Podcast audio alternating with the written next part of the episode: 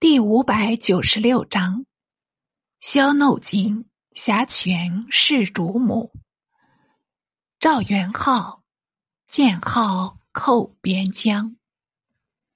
却说仁宗宠幸上、杨二美人，美媳当狱，累得仁宗心神疲乏。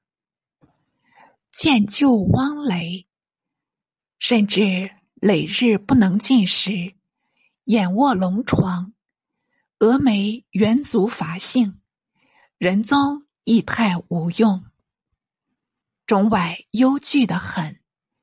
杨太后窘惜情友，命仁宗斥退二美，仁宗含糊答应，心中恰非常眷恋。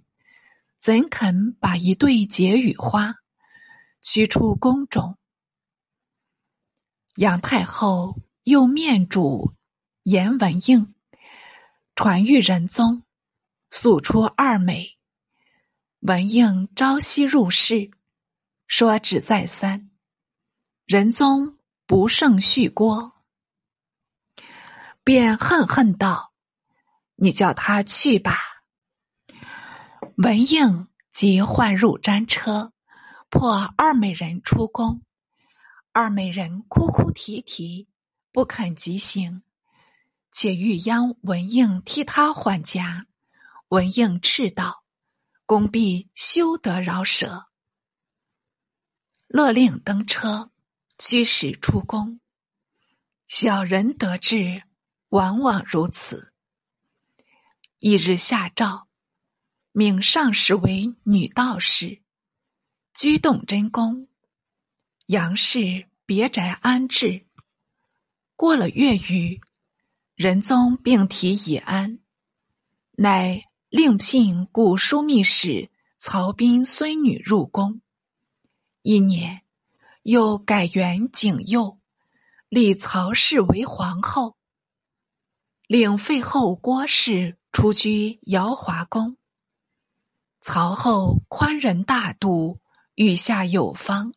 侧后以后，见仁宗体质羸弱，恐他无嗣，未免怀忧。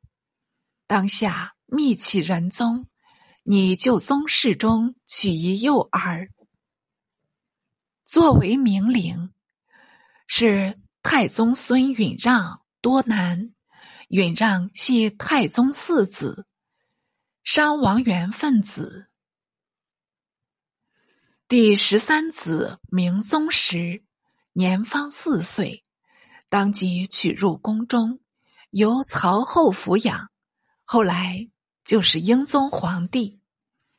自故后郭氏喜居后，仁宗颇加意念，赐号金庭教主充敬元师，且遣使存问。即给时间，仿古乐府体。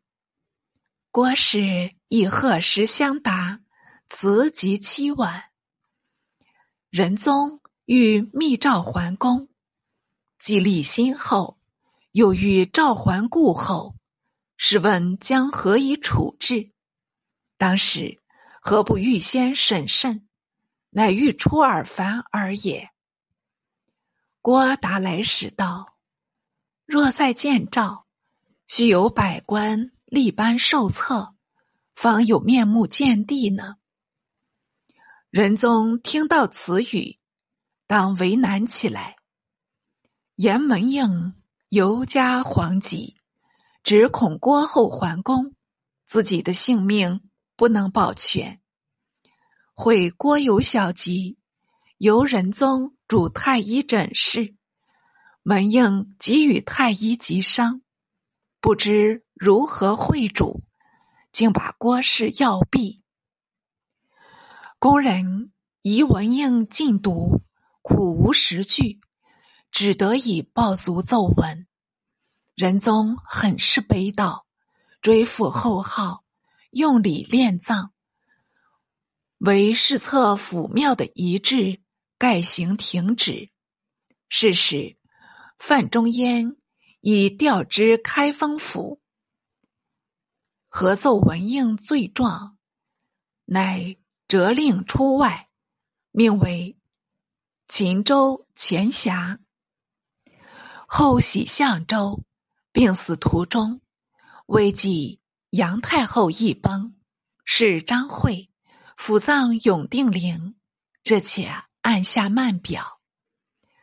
且说契丹自与宋讲和，彼此相安无事。萧太后燕燕不久即没。萧氏有计谋，善遇大臣，人乐为用。每发兵亲宋，则披甲跨马，挥旗督战，即与宋通好，安享成平，不忘武事。为胡人素伐名节，萧后又生的英奇白皙，未免顾影自怜。辽主贤在日，常患风疾，后亦抑郁寡欢。未几即成离妇，盛年守寡，怎能忘情？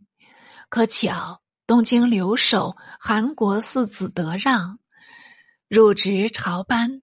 茂盛潘安，才同宋玉，始终萧氏心怀，特别超卓，居然授他为正司令，总宿卫兵。他本契丹降将韩延辉后裔，周穆厚恩，感激图报。萧氏即令他出入晋中，特赐晋鸾，比尝风味。得让本是解人。极力奉承，引得萧后心花怒放，相亲恨晚。特赐姓名为耶律龙运，拜大丞相，加封晋王。四主龙绪上幼，管什么避狗嫌疑。后来居然长大，亦已如见惯司空，没甚奇异。所以萧后、韩相。不啻抗力一般。等到萧氏病没，韩德让亦相继去世，真是一对同命鸟。契丹主龙绪且命将德让棺椁陪葬墓旁，可谓特别孝思。继而高丽国有内乱，主宋为康赵所弑。另立宋兄明询，契丹主兴师问罪，秦诸康赵而还。夷狄有君，不如诸夏之王。指宋仁宗继位，契丹遣使入变，吊死贺生。月年，契丹主大阅兵马，声言将效列幽州。宋廷律他入寇，拟练兵备边。同平张氏张之白道：契丹修好未远，想不欲轻启信端。今乃声言笑烈，无非常欲示我朝。我若发兵防边，反以口实；不若拖延堵河，木工充兵，他既无可借口了。仁宗如言照行，契丹兵亦罢去。四辽东因契丹加税，致扰兵变。徐延大延陵，即叛兵据辽阳，建号兴辽，改元天庆。留守萧孝先被拘，契丹主即令孝先兄孝穆率兵王讨。扫平叛兵，获斩延陵。到了天圣九年，契丹主隆绪卒，立子宗真，尊号隆绪为圣宗。宗真系宫人萧怒金所生。隆绪后，萧氏无出，取为己子，也学刘太后也。隆绪极笃。萧怒金即骂龙绪后道：“老物，服役将享尽吗？”龙绪稍有所闻。赵宗贞入主道：“皇后是我四十年，因他无子，娶汝为嗣，我死，汝母子切勿害他，这是制药。宋朝信氏，汝宜永守。他不生信，终当和好，国家自可无忧了。